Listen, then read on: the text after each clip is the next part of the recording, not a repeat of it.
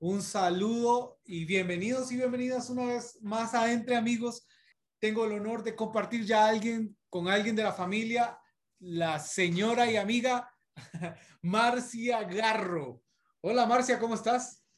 Hola mi amigo Raiden, Dios te bendiga, ¿cómo estás? por aquí estamos, por aquí de este lado de las fronteras estamos pura vida. Todo bien, qué bueno, me alegro de verdad. Marcia, le tengo una pregunta. Dígame. ¿Qué tal usted de chiquitilla? ¿Era muy tremenda? Ah, honestamente. Por favor, aquí somos entre amigos, de por sí nadie nos va a escuchar, solamente usted y yo. Eso es verdad. Honestamente, no tanto writing. No eras buen, no eras tan bien portada. No te topaste con una tremenda loquilla. No ah. era. Ah, ok, ¿cómo era? Entonces, ¿era bien portada o era mal portada?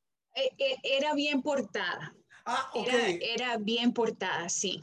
No, ah. no, no angelito, pero era este, normalita. Ya, ya, ya. Dentro de lo que cabe, normal. Sí, sí, sí. ¿Te, castigaron algunas veces en la vida? Sí, sí, claro. Sí me castigaron algunas veces.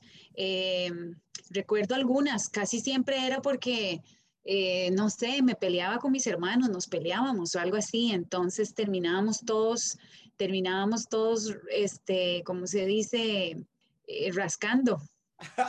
Eh, es que, ¿quién va a aguantar a Jamie, por ejemplo? pobre, la pobre, hablemos de ella ya que no está aquí. Exacto, exacto, comámosla. sí, sí, sí, sí. O, a, tu hermano Daniel, Daniel es que se llama, ¿verdad? Daniel, sí, sí, sí. Bueno, Daniel era, era otro de los más tranquilitos. Habían dos todavía más terremotos. Esos eran, esos eran los que le sacaban las canas a, mi madre bella.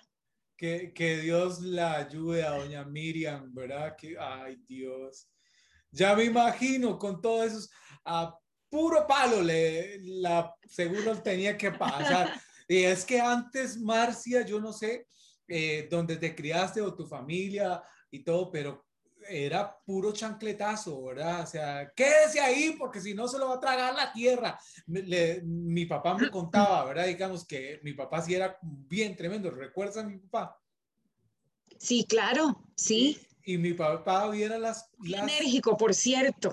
Que sí que... Y vieras... No me imagino, no me imagino, perdón, ya te interrumpí, no me imagino un momento de, de, de regaño o de esos. no, vieras las cosas que él cuenta de que la mamá de él le decía y decía, usted carajillo, así le dicen a los niños ah, en Costa Rica. Eh, usted carajillo, si corre, la tierra se le va a abrir y se la va a tragar vivo, le decía.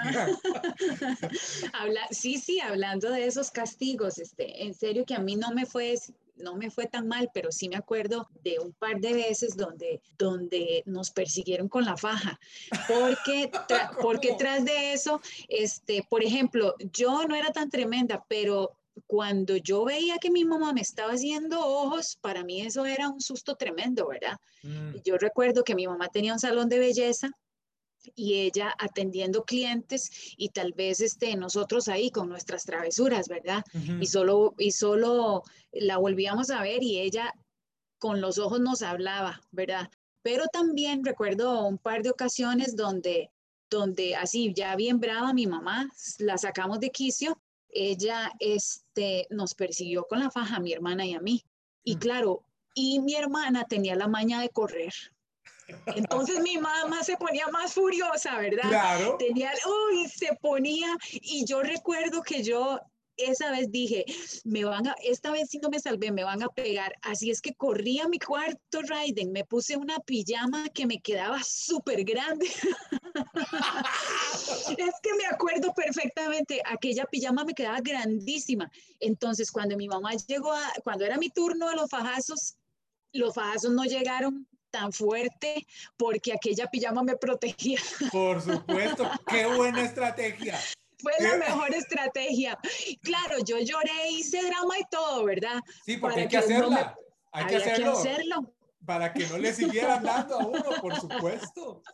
Conocedora. Conoce, conoce desde chiquitilla. Yo dije, no, no, no, pura estrategia. Y bueno, y, como esas, algunas otras. Y, y Marcia, ahora que tenés hijos, eh, eh, Valeria y, y, Carlos Daniel, eh, consulta. ya, no son, ya no son chiquitos, ya, ya Vale, ¿cuántos años tiene? Bueno, Valerita ya tiene 16. O sea, no, ya no es Valerita, es Valerota. Bueno, está grande. Sí. Sí, sí, pero aquí entra, el, aquí entra la parte de la maternidad que uno dice, seguirán siendo mis babies, ¿verdad? Y Daniel se enoja porque yo le digo baby, todas esas cosas, mami. ¿Y cuántos años tiene Carlos Daniel? Ya tiene 12. 12, no, pues ya es un chamacón. Eh, ¿Y qué? Han, hecho la estrategia de la de las de la pijama.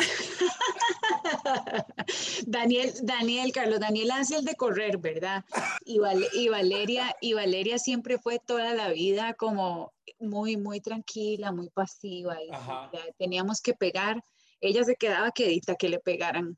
Y hacía el drama también para que, ¡ah! para que ya no, no le pegaran más, ¿o qué?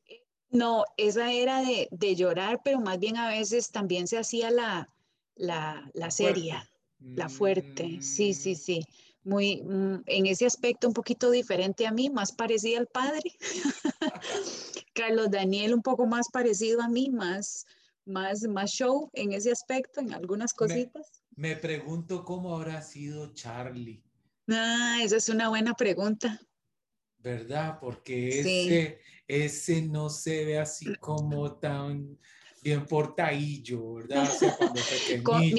para, para ese tenés que dedicarle unos dos postcards, ¿qué te parece? Unos dos programas, ¿verdad? Primero unos dos programitas.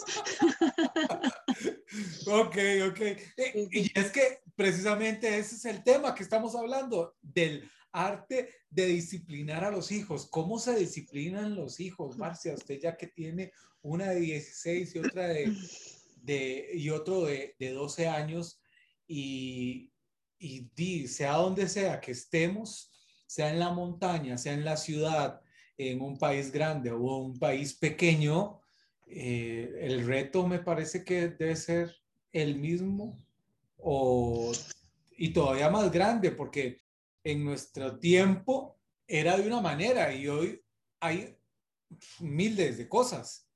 Eh, esa es una buena pregunta. Más bien si alguien me puede ayudar para yo seguir en la etapa que... ¿Cómo se hace? en la etapa que viene para saber qué tengo que hacer sería genial, pero eh, hay que ver varios factores. Bueno, la época definitivamente no es la misma. Antes lo disciplinaban a uno, como, como les mencionaba, como te mencionaba, puro ojo. Y además de eso, a chancletazo limpio, ¿verdad? Y, y además era permitido. Y pellizcos, oh, pellizcos, jalonazos, de, jalonazos oh de oreja. Los coscorrones y los jalonazos de oreja, todo eso era permitido y, y, y, funcionaba, ¿verdad? Y funcionaba. Sí, a, mí no se me cayó un pedazo de, de piel, o sea, no, no. Tal vez las orejas un poquitillo más grandes, tal vez. sí, sí, nada más, pero, pero funciona, funcionaba. Y, y, bueno, y soy de las madres que aún en esta época tan moderna, y hago así entre comillas, ¿verdad? En esta época tan diferente, eh, yo soy firme y estricta en que se necesita la disciplina. Y no importa que la época haya cambiado, no importa si estoy en una ciudad diferente. Y por supuesto que hablando de época, eh, podemos eh, ver que en estos tiempos casi que la disciplina física ya no es permitida. ¿verdad? Mm.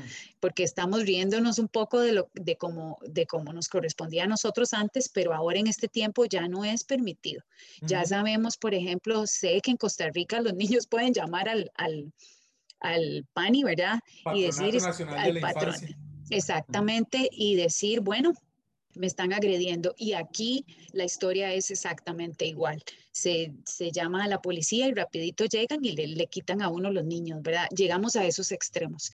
Entonces, eh, ¿cómo se disciplinan los hijos, verdad? Quitando, quitando eh, ese, esa forma tan, tan arcaica, digámoslo así, ¿verdad? Es que sabes que, Marcia, me parece que se heredamos muchas cosas, muchas hasta costumbres, y hay cosas que debemos de, heredar que son buenas, pero hay otras cosas que no debemos de heredar o dejarlas en el camino porque son prácticas que no ayudan. Más sin embargo, hay, como estoy diciendo, hay cosas que sí me parece que son, que se pueden rescatar.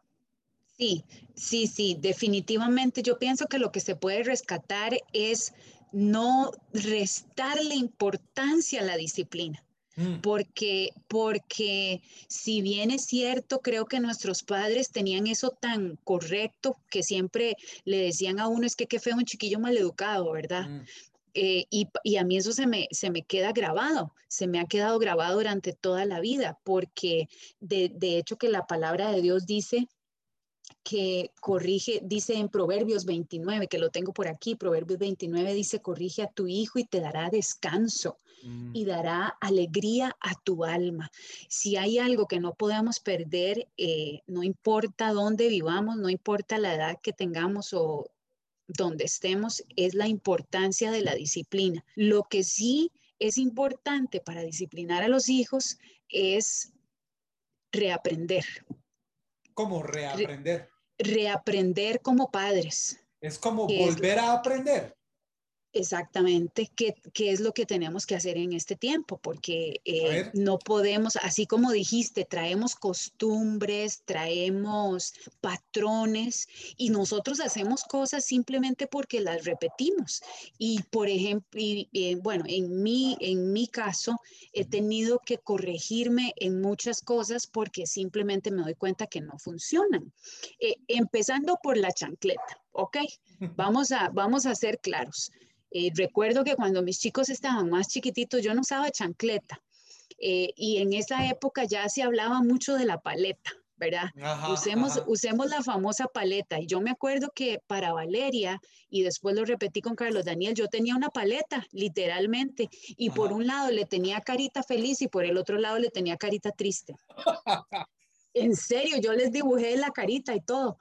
Eh, entonces ya no usaba mi mano, pero usaba la paleta lo usé poquito, poquito con Carlos Daniel. Estamos hablando de, de, cuatro años de diferencia nada más, pero ya después vi que incluso el reaprender no tiene nada, no tiene solamente que ver con la época, sino con el, la, el carácter de cada uno de tus hijos, porque mm. lo que te funciona con uno no te funciona normalmente con el otro.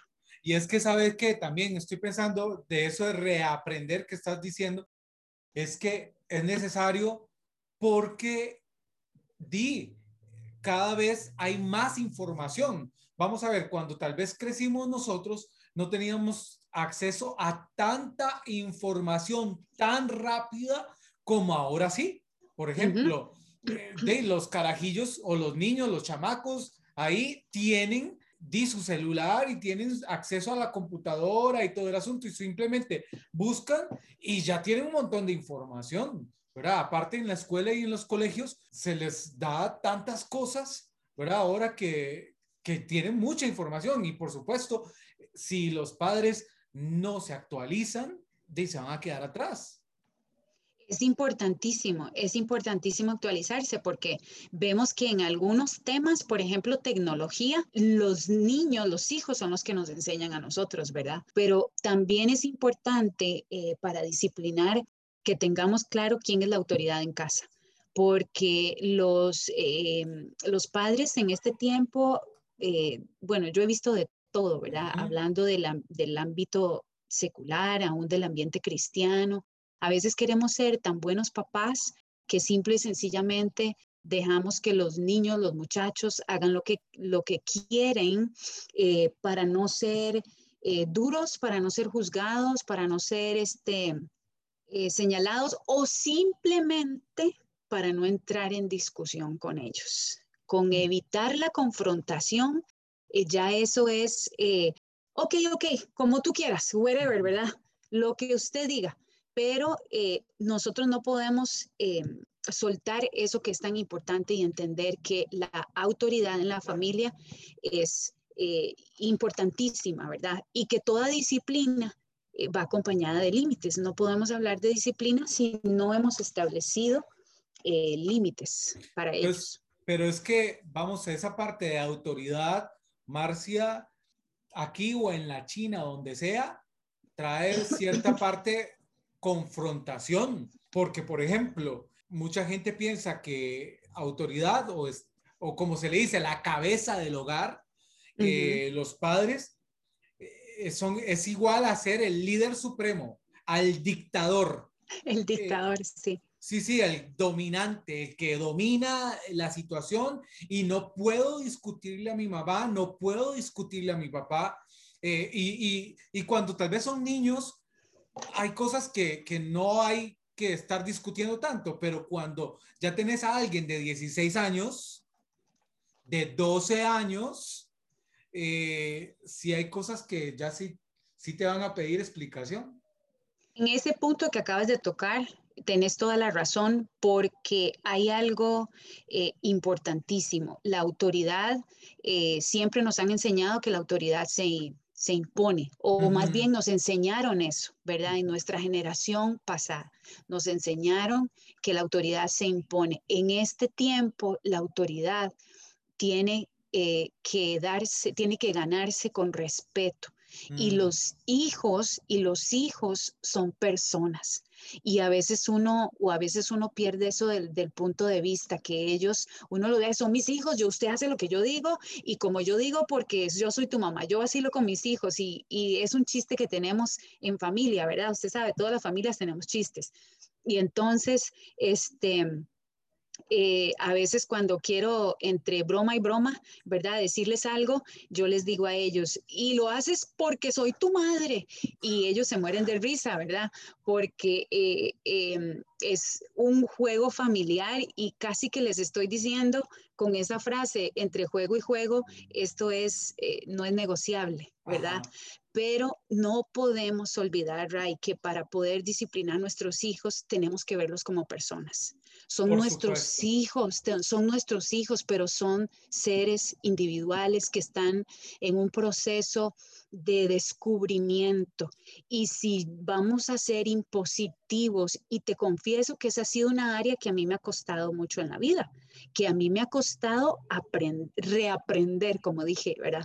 Porque la imposición es lo que es y punto, ¿verdad? Mm. Eh, pero no, he descubierto que me funcionaba con uno, pero con el otro no me funcionó. Mm. ¿Sabe qué, Marcia? Por muchos años fui líder de jóvenes y vi, algo.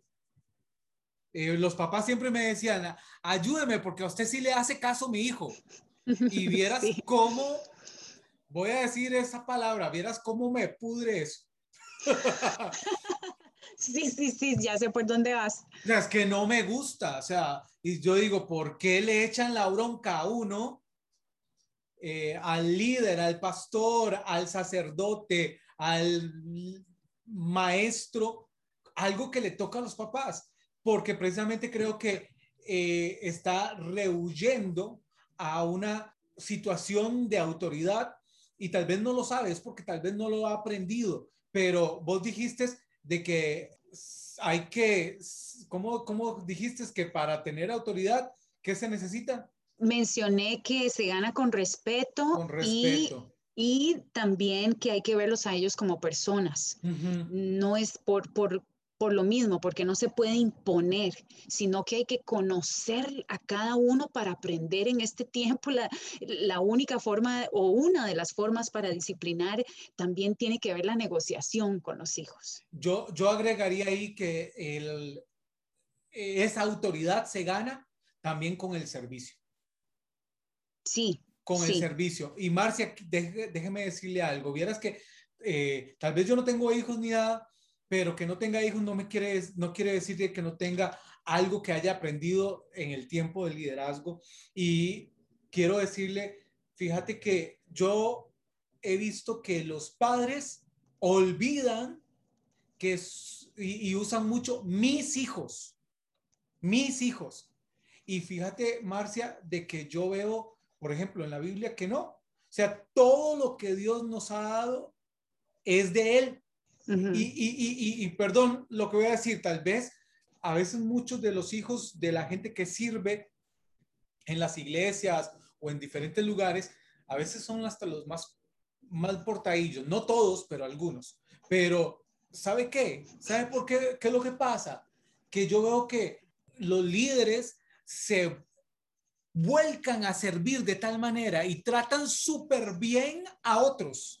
El empresario a los empleados, el jefe a sus subordinados, el pastor a sus ovejas, eh, el líder a sus discípulos. Y los tratan súper bien, pero a sus hijos no, ni les, ni les sirven y todo por el rol que tienen. Y, y es que se les olvida y porque es que viene eso, o sea, es que lo ven como mis hijos.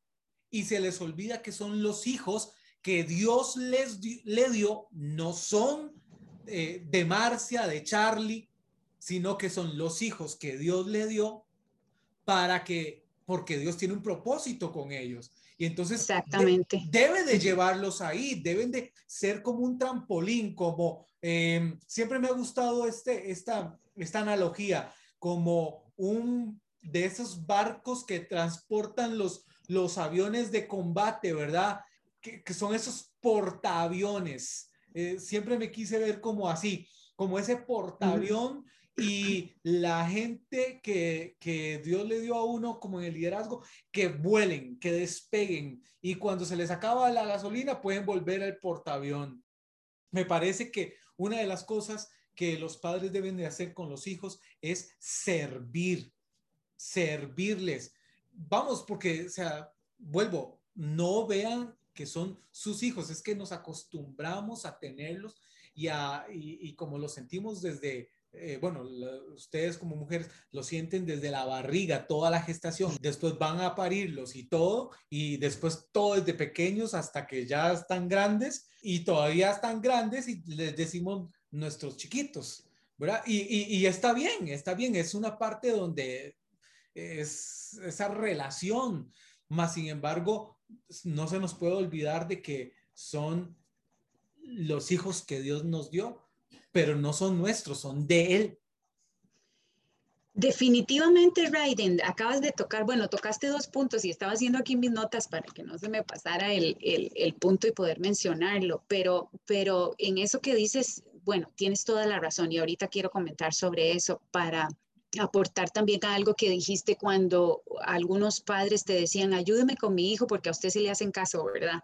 Eh, el problema es que, que cuando no se corrige a tiempo, cuando no se forma a tiempo, las edades de mayor formación, las edades de siembra, las edades de, de, de darle esa, bueno, va a sonar redundante, de darle esa forma a los hijos, mm. es son los primeros años de vida, donde son tan cute, donde son tan tiernos, donde son tan deliciosos, tan ricos, tan lindos y muchas veces la gente este, descuida esa etapa porque los ahí es donde, donde los dejan hacer lo que quieran y que lloren y que pataleen por todo lo que quieren. El problema es que cuando no enseñamos desde ahí, entonces el problema va a seguir toda la vida, ¿verdad? Y es ahí cuando ya después se pierde el, se pierde el, el, control sobre, sobre ellos. Y hablando de control, no me refiero a controlarlos, sino de la situación. Muchas situaciones se salen de, de la mano porque no se trató antes. Entonces, para todas las personas que nos escuchan, si ustedes tienen hijos pequeños, eh, yo les recomiendo, por favor, con tanta información como decías tú, ¿verdad? Eh, busquen para saber cuál es la mejor forma de, de hay mucha literatura, ¿verdad? Cómo, cómo criar niños de carácter firme, por ejemplo. Es un libro muy bueno que fue, a mí me ayudó bastante en una época. Del este, doctor Dobson. Exactamente, esos niños que, que, no se dejan, ¿verdad? Pero no es porque sean malcriados, es porque traen una parte especial que simplemente hay que formar. Y con esto paso al otro punto que dijiste sobre la forma en la que los vemos, ¿verdad? Y yo en lo personal creo que esa es una, esa es una de las áreas, Raiden, que a mí me ha ayudado bastante, a mí y a mi esposo. Y es que nosotros los vemos a ellos como, como un, un futuro personaje, ¿verdad? Eh, lo que ellos vayan a querer, a querer hacer o ser. Eh, nosotros más bien, nosotros les ayudamos a formarse en el ser y ellos van decidiendo pues qué quieren hacer, pero nos, nos corresponde como padres mirarlos, mirarnos nosotros primero, los padres somos administradores y yo tengo una responsabilidad delante de Dios y esto es bíblico, no nos lo podemos quitar. Yo tengo una responsabilidad delante de Dios de cómo los formé, cómo los instruí, qué les enseñé.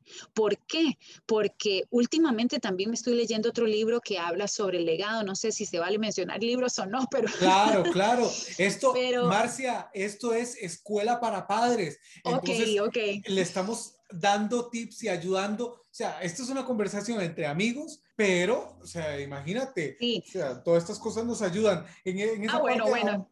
ahorita que, que mencionabas eso de ser, eh, eh, de enseñarles y todo, me parece que los padres tienen que ser, o sea, no tienen que olvidar de que son modelos, que son un ejemplo, ¿verdad? bueno, aparte, ¿verdad? Exacto, aparte de administradores, encima la responsabilidad número uno de que somos el ejemplo. ¿Verdad? De que no, no vamos a poder enseñar, uno, enseña, uno no enseña palabras, uno enseña con los hechos y eso es una realidad. Y donde más se va a notar es en la familia. En, en la calle usted puede hablar muy bonito y la gente le puede creer, pero finalmente sus hijos son un reflejo de lo que, los hijos son un reflejo de lo que los padres son. Eh, y por supuesto hay, hay excepciones, por supuesto hay casos que se salen aún, hay muy buenos padres que dan muy buena formación y los hijos terminan decidiendo eh, otras cosas. Y, y, no se puede culpar a nadie, ¿verdad? Pero hay que, hay que reconocer que en estos tiempos hay cierta inclinación a suplir necesidades materiales en los hijos, a darles todo lo que ellos pueden querer. ¿Por qué? Porque lo estamos haciendo bajo el, el término de que cuando yo fui niño no tuve nada. Que cuando yo fui niño me faltaron muchas cosas. Que cuando yo fui niño, hay una historia que mi esposo siempre cuenta y dice, cuando yo fui niño nunca tuve una bicicleta. Y él repite esa historia con mis hijos en diferentes momentos, ¿verdad? Pero ahorita la pongo como ejemplo. Cuando fuimos niños nos faltó tanto que ahora como padres queremos dar más de lo que se debe. Y estamos llegando ahí a la, a la mala formación. Y el libro que quería recomendarles, porque yo creo definitivamente en, en que como padres somos este, administradores y como tú bien lo mencionaste, somos un ejemplo, pero también tenemos que pensar en un legado. Un buen mm. padre es aquel que piensa en dejar un buen legado y el legado no es una herencia, una herencia es una cosa, una herencia es algo material, pero el legado es otra cosa. Y esto lo, ya tengo varios años de estar leyendo por poquitos este libro que me encanta y es el libro de de, eh, creo, que, creo que se llama 3G. 3G. Me lo recomendó un súper amigo, este Miguel Leitón Casco, que también estuvo trabajando con enfoque a la familia y desde ahí yo me enganché y yo cambié mi visión como, como padre, como madre, cambié mi visión y por hijos diferentes. Hmm. Qué, qué, increíble. Algo, eh, bueno, estamos hablando de disciplinar a los hijos, cómo disciplinarlos y es todo un arte, la verdad. Eh, y como arte, no, no es algo, digamos, no, no hay una fórmula para disciplinar a los hijos, porque como decías, lo que funcionó para uno, funcionó para, eh, no funcionó para el otro. Eh, pero lo que, sí es, lo que sí es correcto es que la disciplina lo que busca es una instrucción, es, lo que busca es dar instrucción y corregir cosas. Eh, o sea, nunca es para destruir, y nunca es como para matar, aunque a veces a, a veces a las bendis, como decimos aquí, a las bendiciones, esas bendiciones nos quieren sacar, pero hasta las canas verdes, más sin embargo, queremos enviárselos al Señor de una, ¿verdad? Eh, pero eh, la, la, disciplina no es para destruir, eh, es para edificar, es para formar algo, es para, es es más conductivista, ¿verdad? Para, para formar una conducta en la persona. Y no es igual disciplina que violencia. No. No es Definitivamente. Casi, es tan amplio el tema, ¿verdad? Que, que casi nos vamos por otro lado, pero Ray, sabes que la palabra disciplina viene de la raíz de discípulo. Ajá. Y un discípulo es alguien que se forma, es alguien que se mm. instruye. Un discípulo es alguien que necesita eh, un mentor, por ejemplo. Entonces, al nosotros ejercer disciplina con nuestros hijos, estamos mentoreando, estamos formando, estamos instruyendo. Y por, por, cierto, Efesios, Efesios dice, padres, instruyan a sus hijos, que, dice que no los exasperen también, pero dice que los instruyamos. Y, la palabra instruir, y lo, bueno, lo tengo bien fresco porque lo enseñé hace poco, la palabra instruir tiene que ver con una formación en la mente. Y la disciplina es eso, es poner en la mente algo que les va a servir a ellos. Y las disciplinas son para corrección y para protección también. Así es que uno no puede descuidar. Tengo tres puntos que si quieres te los menciono aquí rapidito. Y es importante, para disciplinar, nosotros necesitamos entender que las disciplinas van de la mano de las reglas. Y para que las reglas funcionen en casa, número uno, los padres tienen que estar de acuerdo. Si los padres no están de acuerdo en las reglas, aquellos son desorden. Y con esto pongo un ejemplo. ¿Cuántas veces a alguien le ha tocado meterse a jugar a un juego donde no hay reglas? Hmm. y nadie sabe qué hacer. Unos hacen una cosa y otros hacen otra. Y lo que para uno es, y lo que para algunos es trampa, para otros está bien. ¿Por qué? Porque las reglas lo que, lo que están dando es una estructura clara de, la vida, ¿verdad? Y, y también nos definen, nos definen. Entonces, nadie quiere ponerse a jugar, este, como cuando nos ponemos a jugar uno, ¿verdad? Un, un, juego muy conocido, pero resulta que unos conocen unas reglas y otros otras. Entonces, al final, todo el mundo hace lo que quiere.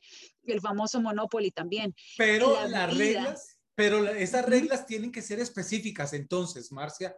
Sí. Y tienen que ser específicas y tienen que conocerse porque a veces los papás las tienen, son las reglas de ellos, pero los hijos jamás las, eh, no las sabían. Y ese es el punto al que voy. Las reglas tienen que explicarse. Ah. Nosotros no podemos asumir, no podemos asumir que porque yo soy el papá y ellos son los hijos, ellos saben. Y eso, y eso sería, sería irresponsable de parte nuestra. Las reglas se, se definitivamente tienen que explicarse.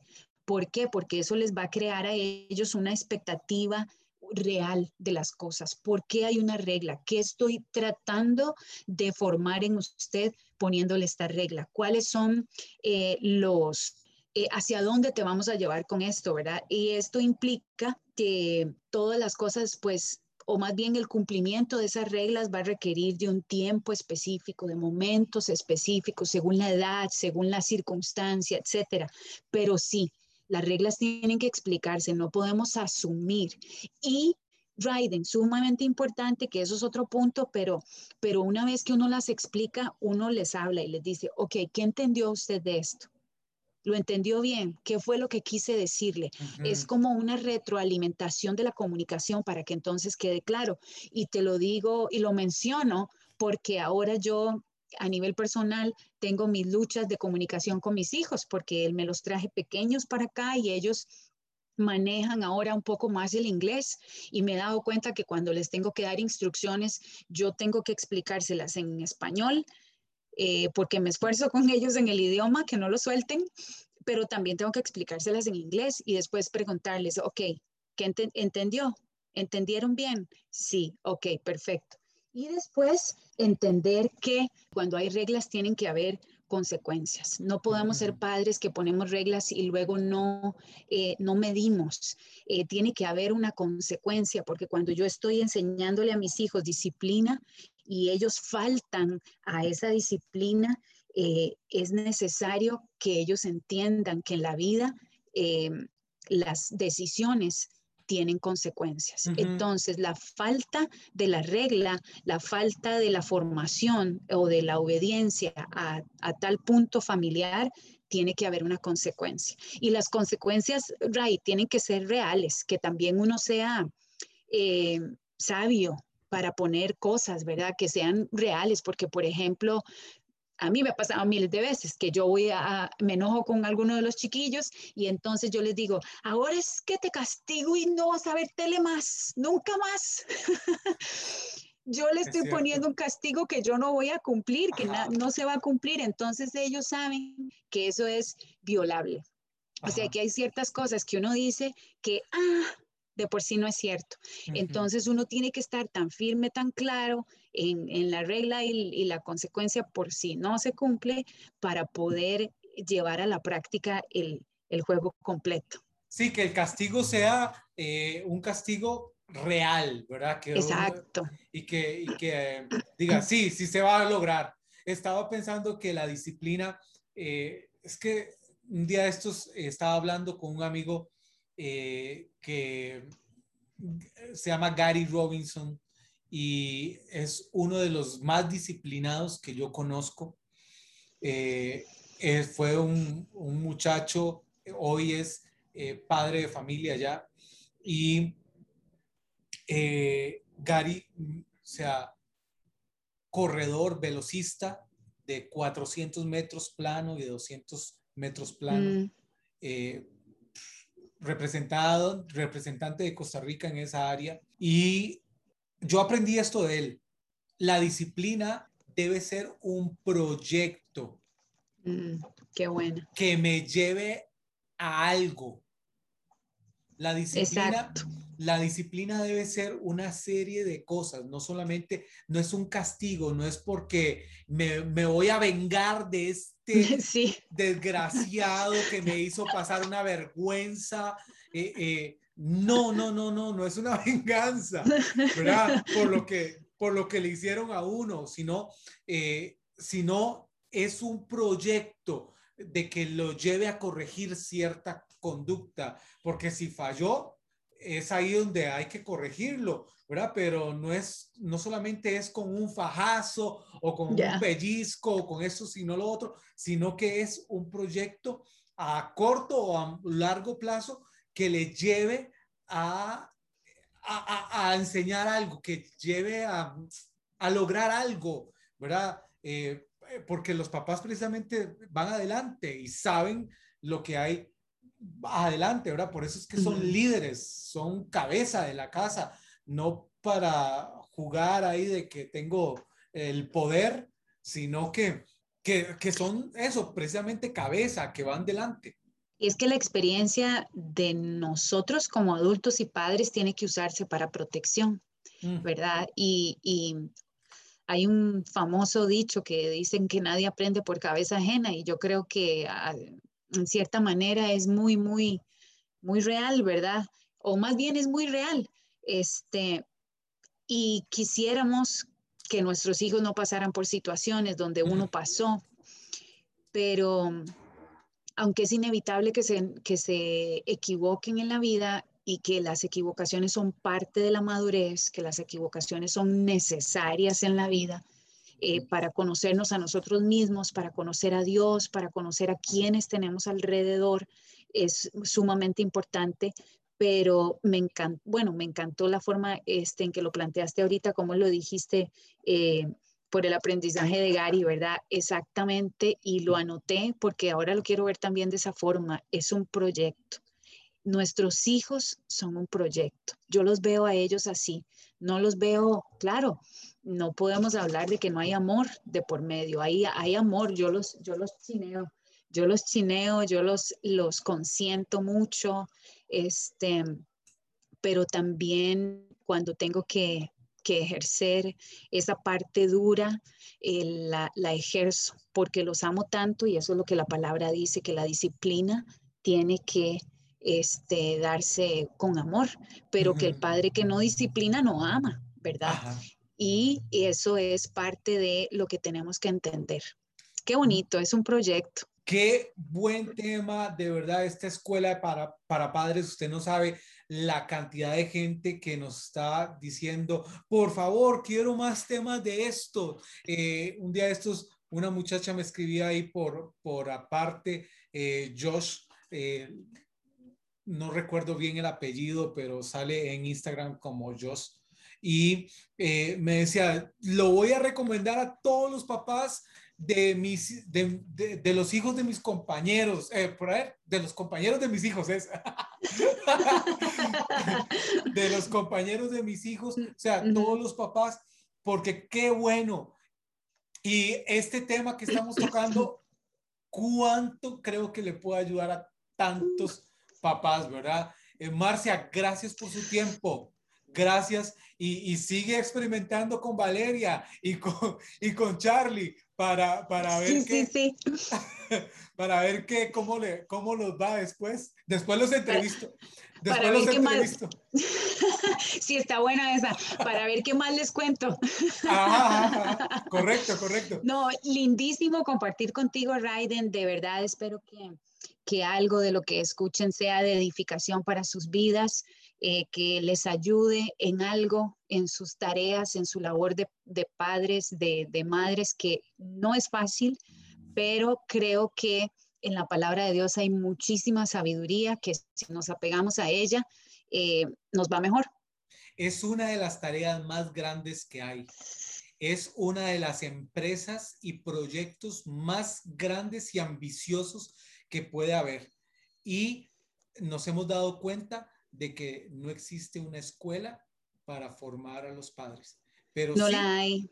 Pero sí para conducir un carro, pero para conducir a nuestros hijos o para educarnos en las finanzas. Pero aquí tienen la escuela para padres de Entre Amigos. Nos escuchamos en la próxima. la próxima. Marcia, un abrazo enorme hasta California. Aquí lo recibimos. Y a toda la gente que nos escucha también en Estados Unidos, en diferentes partes de costa a costa y de frontera a frontera y en todos los lugares. Fíjate, Marcia, que hasta en Brasil ya nos están escuchando. Excelente, qué lindísimo. Un abrazo. Un abrazo a todos mis ticos bellos y a los que no son ticos también. Claro, así, esto fue Entre Amigos. Nos escuchamos en la próxima. Bendiciones.